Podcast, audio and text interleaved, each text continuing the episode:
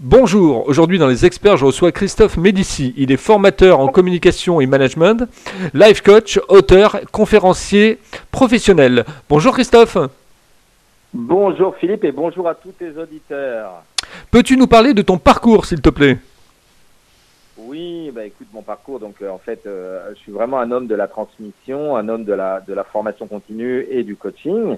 Ça fait 25 ans que je fais ce métier, que j'ai découvert que c'était ma mission de vie, qui était de transmettre, tu vois, tout ce qui touche à euh, la communication, le management, autour toujours de la bienveillance, euh, puisque j'ai fondé une méthode euh, qui est protégée à l'INPI et labellisée, que je transmets aux quatre coins de France, d'Europe et de Navarre, j'ai envie de te dire, et même du monde, qui s'appelle la haute qualité relationnelle, la HQR, qui aide, si tu veux, à, grâce à des outils concrets, et je pense que tes éditeurs vont le comprendre, à améliorer le bien-être au travail, et Dieu sait s'il y en a, parce qu'il y a, il y a beaucoup de souffrance au travail, d'où burn-out, la qualité de vie dans le couple, tu vois, c'est pour ça que je Mhm. travaille euh, depuis longtemps aussi euh, dans les médias, avec euh, sur une radio concurrente et néanmoins ni à la tienne, euh, avec Brigitte Lahaye, tu vois, euh, sur la qualité de vie dans le couple et tout ça. Voilà, voilà un peu mon parcours, et avec tout ça, j'ai fait un doctorat de psychosociologue.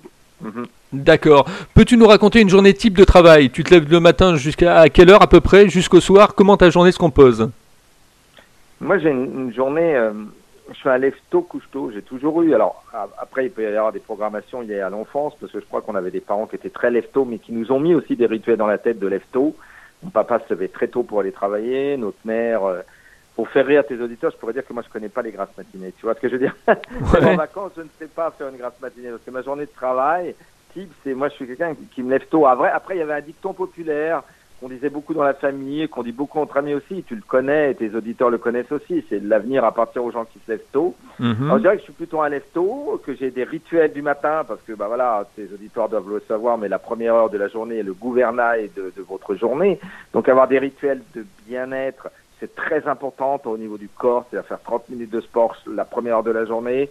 Et on n'a pas besoin d'être des gens du sud, du nord de l'Europe pour le faire. Les Américains le font aussi. Ça s'appelle le Miracle Morning. Hein. Faire des rituels de pensée, des rituels émotionnels. Ça, c'est la première heure de la journée. Parce que chaque jour compte pour notre bonheur. À Dieu ne plaise, ça peut finir ce soir. Le pote qui allait au Bataclan et qui allait euh, au concert, euh, ils allaient à un concert. Hein, ou le pote qui, qui, qui buvait un verre au carillon, paix à leur âme. Euh, ils savaient pas qu'ils allaient mourir ce soir-là. Donc chaque jour compte pour notre bien-être parce qu'à Dieu ne plaise, ça peut finir ce soir. Donc c'est pour ça qu'il faut avoir des rituels quotidiens de, de kiff, comme disait ma collègue Florence Servan-Schreiber dans son livre, trois kiffs par jour, tu vois ce que je veux dire? Mhm. euh, Voilà. Sinon, ben, ma, ma, ma journée de travail, euh, c'est être à mon centre de formation euh, euh, ou donner des coachings. Alors en ce moment, euh, que- cas de force euh, oblige, on a eu beaucoup de stages qui ont été annulés, donc on fait beaucoup de distanciel, tu l'imagines bien? On travaille beaucoup via Zoom. On est tous des zoomers en ce moment, hein, voilà. On fait des coachings distanciels, on fait tous des conférences distancielles. Hum, voilà, d'ailleurs, euh, tu l'as dit, je suis conférencier. Et euh, pour, tes- pour tes, tes auditeurs, euh, euh, j'en donne une samedi prochain autour d'un de mes best-sellers. Tu l'as dit, je suis auteur hein, de, de, de 20 livres maintenant, j'allais dire 19, dont 5 best-sellers. Il y en a un qui s'appelle Libérer votre cerveau de son saboteur. Donc j'en donne une samedi 12 qui s'appelle Comment cesser de se saboter dans la vie 11 clés pour neutraliser votre saboteur, euh, qui est donc euh, autour de mon livre Libérer votre cerveau de son saboteur. Tu as, tu as remarqué que parfois on se sabote dans la vie et qu'on n'atteint pas ses objectifs, ça, ça, te, ça te parle? Ouais, tout à fait, oui. Et puis il y a- il y, a le syndrome de l'imposteur aussi. C'est-à-dire qu'on se dit effectivement on n'est pas capable de faire les choses, quoi. Mhm. Alors, ça, le syndrome de l'imposteur, c'est effectivement quelque chose qui est assez fort chez certaines personnes. Même quand elles réussissent, il y a une petite pensée dans leur tête et c'est effectivement une des langues du saboteur qui dit mais ils vont se rendre compte qu'ils se sont trompés. Ils vont se rendre compte que tu n'es pas à la hauteur, que tu n'es pas à ta place, que tu n'es pas fait pour ça. C'est une horreur. J'entendais même une fois, une fois pour te dire que même les grandes stars ont un syndrome de l'imposteur, parfois pour certaines. Euh, Jacques Audiard, que tu connais évidemment. Ah oui, oui, oui. aussi, voilà, bon. Il y a le jour où il avait reçu une de ses hum, palmes, sa palme d'or, euh, à Cannes. Euh, un journaliste lui tend le micro et lui dit alors, vous êtes heureux, vous êtes euh, franchement, euh, vous êtes aux anges d'avoir eu ça. Il dit, oh, vous savez, moi j'ai le syndrome de l'imposteur. hein. Je me demande toujours s'ils se sont pas trompés pour n'importe quoi. Et même là, avec la palme dans les mains, je me dis, avec mon syndrome de l'imposteur, ils se sont trompés, mon film n'était pas le meilleur. Tu vois, c'est intéressant. C'est-à-dire que le syndrome de l'imposteur, tu as tout à fait raison d'associer ça avec le saboteur, même si le saboteur, c'est beaucoup plus de choses que ça, hein, que j'ai constitué il a cinq piliers, il a plusieurs langages, il a plein de choses. En tout cas, c'est une sub-personnalité dans la tête, effectivement, qui fait qu'il est là pour tout nous faire rater, notre saboteur. Tu vois, notre vie amoureuse, notre vie euh, financière, notre vie professionnelle, notre vie, euh, tout, tout. Et donc, euh, je crois que c'est intéressant cette période où il a des alliés. C'est quand même une des pires années de notre vie, n'est-ce pas, hein, très cher. Hein, ouais, tes auditeurs aussi, je veux dire, c'est Mhm. l'horreur ce qu'on est en train de vivre. Et bien avoir pendant deux heures, euh, d'une façon très vivante, parce qu'on dit de moi je suis le Tony Robbins français, alors, surtout, surtout quand je donne des conférences en réelle présence, mais en distanciel, ça la patate aussi, tu vois ce que je veux dire, des outils relationnels pour le neutraliser au quotidien et pour maintenir de l'optimisme, maintenir de la positivité, de la psychologie positive dans cette période si morose. Je crois que les gens en ont besoin. Qu'en penses-tu, Philippe? Ah bah tout à fait, tout à fait. On a besoin d'optimisme, on a besoin de croire, on a besoin de, de se- de s'évader, on a besoin de, de se plonger dans d'autres univers. Exactement, exactement. Alors, euh, tu es life coach, euh, tu t'adresses à qui comme public? Que- Quels sont tes Alors, clients? j'ai- deux profils de, de public. On- en, en business, on parle de business to consumers ou business to business, tu sais. Comme on Mhm. est un centre de formation, euh, bah, mes stages, je les donne à bah, de très grosses boîtes, euh, comme des très moyennes ou des petites. C'est-à-dire, je forme autant les managers de Continental, ou tu vois, c'est pas une petite boîte Continental, hein, ou autodistribution ou EDF, ou euh, la, la, moyenne entreprise. Et mais aussi, on fait beaucoup de salons. Et dans les salons zen et salons du bien-être, là, on rencontre les particuliers qui, eux, viennent plutôt, dans, dans ce cas-là, à des stages de week-end que nous animons. Tu vois, donc les deux. Nos, nos, notre, euh, je veux dire, nos, nos, nos cibles, c'est autant les entreprises que, euh, que les particuliers. Voilà, pour répondre à ta question. D'accord. Quand tu écris en tant qu'auteur, tu écris plutôt à la main au départ, sur papier, ou est-ce que tu te, tu t'épanches tout de suite sur l'ordinateur? Ah, c'est une très bonne question. Comme j'ai écrit euh, 19 livres, enfin le 20e est sorti, mais c'est euh, comme j'ai écrit 19 livres, euh, les premiers livres, mon premier est de 2001, hein, donc c'est un par an à peu près que j'en ai écrit déjà. Euh, J'avais énormément de petits, euh, de petits. euh, moi, j'ai coutume de dire pour te dire qu'en tant qu'auteur, quand on est en phase d'écriture d'un livre, on est enceinte. C'est intéressant, tu vois. Hein. C'est-à-dire qu'on est vraiment enceinte, on porte le livre. Ouais, c'est une gestation, quoi. journée Mm. Avec son livre. Tout à fait, c'est une gestation, Même quoi. si c'est pas, ouais, exactement. Même si c'est pas de la fiction, hein, moi c'est du développement personnel et la psychosociologie, mais c'est ce qu'on appelle au, au States mes livres là, des self-help books. Je, je traduis des livres pour s'aider soi-même. Donc ils ont tout le temps, euh, chaque page, des dizaines d'outils concrets à utiliser au quotidien. Donc avant, pour euh, continuer ce que je disais tout à l'heure, euh, dans, pour mes premiers livres, j'avais plein de petits carnets, j'en avais plein dans ma voiture, dans mes bureaux, euh, dans, dans mon bureau d'écrivain. Et, et à chaque fois que j'avais une idée autour d'un chapitre que j'étais en train d'écrire ou d'un prochain chapitre, je, je les notais. Et puis au fur et à mesure qu'on devient de plus en plus des Homo Connecticus, qui est d'ailleurs moi qui ai créé le, le, le concept, fais un de mes livres en 2015 qui s'appelle Homo Connecticus, il y a eu beaucoup d'articles dessus, hein, t'en as lu beaucoup, hein, dans les Mhm. journaux, dans Psychologie, Homo Connecticus, c'est mon livre, comment maintenir une haute qualité relationnelle à l'ère du numérique, c'est d'angle. Euh, bah oui, on a, eh ben, depuis que je suis en Homo Connecticus, j'écris plutôt, quasiment tout le temps, ou à l'ordinateur, ou alors quand j'ai pas l'ordinateur, bah, sur le smartphone, euh, sur des notes sur le smartphone. Ok. Euh, euh, donc, on parlait de tes clients, on a parlé effectivement du mode de l'écriture. Euh, en tant que, que auteur, tu t'inspires de, de qui en fait? Qui sont tes mentors? Alors, en tant qu'auteur, euh, j'ai eu effectivement, tu as raison, on a tous des modèles, on a tous des... Je dirais qu'en tant qu'auteur et en tant que formateur, tu vois, Mhm. Euh, mes mentors sont souvent des, des gens à la fois du, du domaine profond de la psychothérapie, euh, des gens comme Carl Rogers, ça parlera à tes euh, auditeurs qui connaissent bien la psycho, ou des gens qui sont euh, dans la psychologie positive. hein. Moi, je, ma méthode, la HQA, elle est dans la mouvance de Martin Seligman, qui est un, un grand professeur de- de- d'université et auteur, et le fondateur de la psychologie positive euh, de, aux États-Unis, à l'université de Pennsylvanie. Il a écrit des livres fabuleux, dont un que je te conseille que je conseille à tous les auditeurs, qui s'appelle La force de l'optimisme, qu'on trouve en poche d'ailleurs. Pour muscler son optimisme, c'est génial, et puis des dizaines d'autres.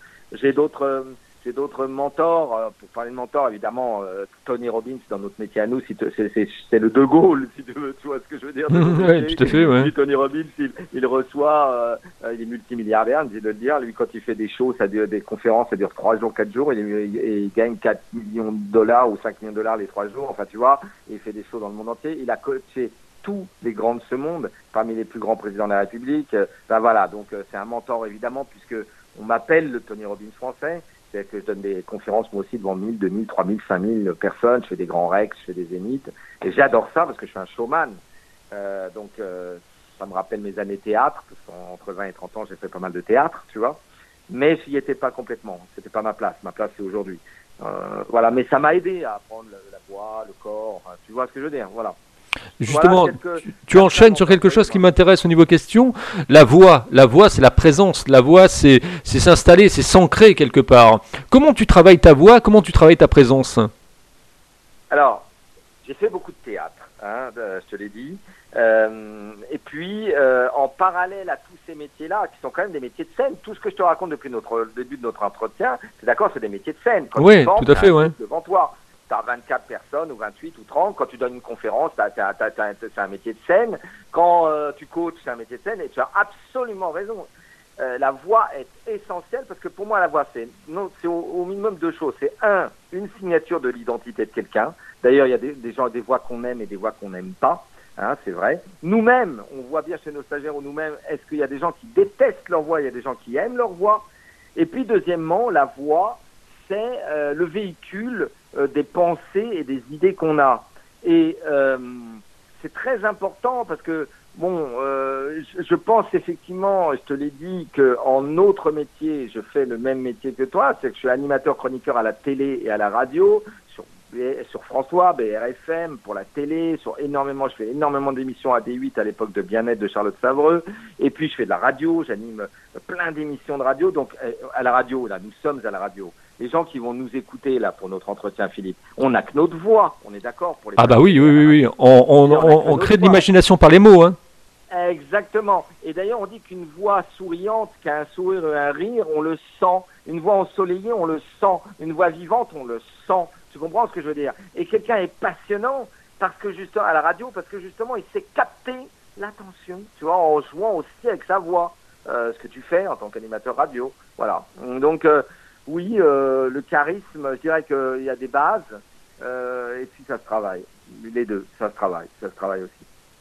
Est-ce qu'il y a des, tu parlais de la radio, est-ce qu'il y a des films justement effectivement qui t'ont plu sur la radio? Je pense à Talk Radio, je pense à Tout le monde il est beau, Tout le monde il est gentil, je pense à, à Radio Corbeau, etc. Est-ce qu'il y a des, des- des films qui t'ont qui t'ont marqué euh, au niveau de la radio?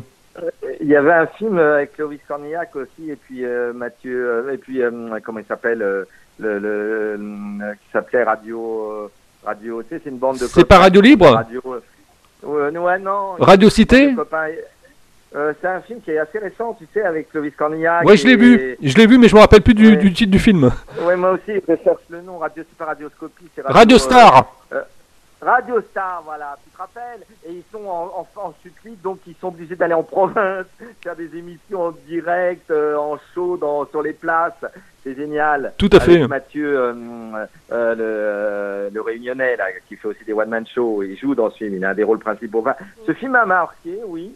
Euh, je dirais que, euh, pas au niveau de la radio, mais au niveau de la voix, mais c'est assez proche. Le film qui a été un bijou, ce film qui s'appelle Le discours d'un roi, tu te rappelles Ce fameux roi d'Angleterre qui était bègue et qui a pris énormément de cours d'expression orale pour ne plus bégayer quand il faisait ses discours. C'est un film extraordinaire qui a à peu près une dizaine d'années. Euh, euh, je sais pas, mais pas mal, pas mal de tes auditeurs ont dû le voir. C'est un très beau film, Le discours d'un roi. Très beau film. Et c'est une histoire vraie en plus. C'est une histoire vraie. Ce roi d'Angleterre là, du XXe siècle qui était bègue et qui n'arrivait pas à enchaîner un mot derrière un autre, ce serait difficile pour faire la radio, n'est-ce pas hein Ah, bah oui, oui, c'est clair, ouais. Pendant des jours et des mois et des mois, il y a eu un coach. Et tout le film, c'est l'apprentissage de ce bègue. Euh, on dit d'ailleurs de ça du nouveau président de la République des États-Unis, hein, euh, qu'il était bègue, enfant et ado. Euh, c'est c'est une réalité que j'ai entendu. Hein. Euh, il était bègue. Et donc, il a énormément travaillé toute son enfance, son adolescence pour euh, ne plus bégayer. Et on le voit pendant la campagne, parler à un enfant qui dit qu'il qu'il bégaye, que regarde, on peut devenir un jour président de la République et, alors qu'on a été bègue. Oui, bah, il y a bien François Bayrou, effectivement, qui était, qui était bègue et qui, qui- qui a bien, qui a bien amélioré son, euh, sa communication. hein. Exactement. Lui aussi en travaillant énormément. Comme tout, je pense que si on fait beaucoup d'efforts dans la vie, c'est pour ça que je crois vraiment à nos métiers, les métiers de la formation, du coaching, parce que on aide les gens, et c'est un terme américain très connu, à, à devenir une meilleure version de soi-même, tu vois. Et, il y a rien de plus beau chaque jour de se dire tiens en quoi je peux progresser, tu vois. Pour ça, on a besoin d'accompagnement. Alors, je vais, te poser, je vais te poser une question récurrente maintenant que je pose à tous mes interviewés. Comment tu trouves ma façon d'interviewer les gens? Ça amuse beaucoup les gens, ça. Comment tu trouves ma façon d'interviewer les gens? Très bonne, parce que tu as une très bonne écoute. Tu es très empathique, ça se sent. Tu laisses sa place à l'auditeur, je veux dire à ton invité, pardonne-moi et, euh, et, tu le laisses développer et dérouler sa pensée, ce qui est le cas de peu en fait d'intervieweurs. Parce qu'aujourd'hui on est à la culture du fast, et bien souvent, tu vois bien à la télé, moi qui, qui suis sur les plateaux de télé à longueur de semaine, euh, généralement on coupe la personne au milieu de la première phrase. Hein, il n'a pas, pas mm mal même à finir la première phrase, ce qui n'est pas ton cas. Euh, et j'ai envie de dire, il y a un autre problème de certains animateurs, c'est que l'animateur vole la vedette un peu à celui qu'il a invité. C'est que c'est lui qui va parler du sujet, plus l'invité qu'il a devant lui. Tu me comprends ou pas? Et, ce qui n'est pas du tout ton cas. Tu, tu, tu es vraiment très, euh, très empathique et très à l'écoute de tes invités. Donc bravo. Très bon intervieweur. Ah, je suis un passeur, comme je dis souvent. Moi, je suis un passeur. Je suis là pour faire passer des, les messages. Voilà. Et tu, tu, as, tu invites des gens qui peuvent passer un message. Si j'avais un, un, message à passer en ce moment là, dans, dans notre époque aussi violente, tu as vu, avec tout ce qui nous arrive, parce que euh, comme disait Chirac, les emmerdes volent en escadrille. On, on, a une autre lot ces dernières semaines, ces derniers mois. On est d'accord. Hein. c'est clair. Ouais. Mmh. Hein, on est d'accord. Mmh. tout à fait. On n'est pas assez du Covid. Il y a eu euh, l'assassinat de George Floyd. Il y a eu euh, Paty, moi, c'est qui est à 4 km de chez moi. L'assassinat de, de, Samuel Paty, paix à son âme, a été pour moi, mais vraiment horrible à vivre puisque j'étais à la base étudiant en histoire et j'aurais pu être prof d'histoire géo. Avant de faire la psychosociologie, j'étais à, la Sorbonne en histoire. Eh bien, tu vois, si j'avais un message à passer, c'est dire aux gens, écoutez, on est tellement dans une période terrible qu'on ne pourrait pas essayer d'être en contraire, en empathie, en paix les uns avec les autres et s'entraider, être solidaires et, et, et, à se, voilà. Alors évidemment, ça a un côté de bisounours ce que je suis en train de dire là, hein. Et les gens qui sont dans la communication non violente et qui placent, passent de l'amour. Mais tu sais, je repense souvent à cette phrase de Jimi Hendrix qui disait quand le pouvoir de l'amour l'emportera sur l'amour du pouvoir, l'humanité connaîtra enfin la paix. C'est joli, hein. Ouais, c'est joli. Ouais. C'est joli ça. Hein. Eh oui. Et malheureusement, ouais, non, non, non, c'est continuellement. Et là, c'est les uns contre les autres. Et puis après, il y a les complotistes contre les anti-complotistes. Puis toute l'année, l'année 2021, je te dis, sans, jouer les prophètes, c'est ce que ça va être les anti contre les pro-vaccins et les ceux-ci contre au pays de Pasteur, c'est beau quand même. Et ceux qui ont vu Hold Up et qui disent qu'on est sous complet, puis ceux qui sont contre Hold Up. Bref, c'est continuellement les uns contre les autres. Et moi, j'aimerais qu'on soit dans le avec, puisqu'on est quasiment tous dans la merde, dans le monde entier. Donc, il n'y a qu'une race, c'est la race humaine. Et, si on pouvait lutter contre cette pandémie qui est là, Volins Nolins, comme vous, comme d'autres, des gens qui ont eu des morts autour d'eux ou ceux qui l'ont eu. Moi, j'ai quelques amis qui l'ont eu ces dernières semaines. Eux, ils arrêtent de dire qu'il n'existe pas le, le, le qu'elle n'existe pas la maladie. Je peux te dire, quand tu été au bord d'aller à l'hôpital. Et puis, et puis un peu de respect pour les morts, aux centaines et aux milliers de gens qui meurent tous les jours. Non mais qu'est-ce que c'est que ce délire de complotisme Alors la peste, la grippe espagnole, c'était un complot aussi. La peste noire au 19, euh, c'était un complot. Enfin, il y en a toujours eu des pandémies dans toute l'histoire de l'humanité. Quant au vaccin, excusez-moi, on est un pays de. Euh, euh, il a inventé la vaccination, Pasteur. Hein, c'est grâce à lui qu'il n'y a plus la rage. Mais avant, il y a eu Jenner qui a trouvé le vaccin. Mais les gens savent-ils qu'en moyenne, selon l'OMS et les dernières études, les vaccins on sauve entre 2 millions et 10 millions de vies par an Grâce au vaccin, on a éradiqué la tuberculose, on a éradiqué la rage, on a éradiqué la variole, on a éradiqué, je t'en rajoute encore, des, des, des, maladies qui ne sont plus là et qui tuaient à longueur de journée. Et là, on est en train de faire la fine bouche, on voudrait retrouver notre vie normale. Et les Français, le pays de Pasteur, fait la fine bouche alors qu'on a, on trouvait, on, a trouvé peut-être enfin une, une, une, lueur. Mais moi, je vais être le premier à aller me faire vacciner. Enfin, les Anglais vont faire vacciner la reine d'Angleterre et le roi d'Angleterre elle a, euh, elle a 94 ans et lui 99 ans. Tu crois que s'il y avait le moindre risque, ils, vaccineraient leur reine d'Angleterre? Enfin, voyons. Non, mais franchement, parfois, moi, j'ai de la France au cœur, hein, parce que j'aime notre pays, j'aime sa singularité, j'aime notre peuple, parce que c'est un peuple de révoltés, mais c'est un peuple de critiqueurs, c'est un peuple continuellement de, la mauvaise pensée critique, c'est-à-dire de plaintifs, et là, ça va pas, quoi. Allez tous vous faire vacciner, enfin, et qu'on retrouve une vie normale. Alors, on va terminer, on va terminer effectivement cette interview avec une dernière question. Comment tu te projettes dans un an, Christophe? Ben, Je me projette dans un an avec euh, une vie qui ressemblera un peu plus à l'année 2020 que j'aurais dû avoir s'il n'y avait pas eu cette pandémie, c'est-à-dire à donner des conférences à longueur de semaine, à continuer à animer mes émissions de radio, à chroniquer à la télé, à écrire encore un ou deux livres, pas un livre par an, avec un livre supplémentaire, puis surtout avec le fait que, euh, euh ben voilà, moi je me suis fixé un goal dans ma vie, impacter au moins 10 millions de personnes à ma méthode, la haute qualité relationnelle, qui est protégée à l'INPI et labellisée. Il n'y a que nous qui pouvons former à ça. Je suis le seul. J'ai protégé cette méthode en 2006. J'ai déjà formé 120 000 personnes. Il y a des, et puis voilà, j'ai formé euh, à Saint-Pétersbourg. Euh, j'ai coutume de dire que j'ai à Tombouctou là formé. J'ai formé au Maroc. j'ai formé au Québec. J'ai formé au States. Je forme aux quatre coins de France. Et bien dans un an, je me projette à donner des conférences et des mes stages à ma méthode, qui est ma mission de vie. En fait, à vivre ma mission de vie. En ce moment, tu sais, je vais te dire, hein, je vis moi, de, avant le Covid, je vis la vie de mes rêves.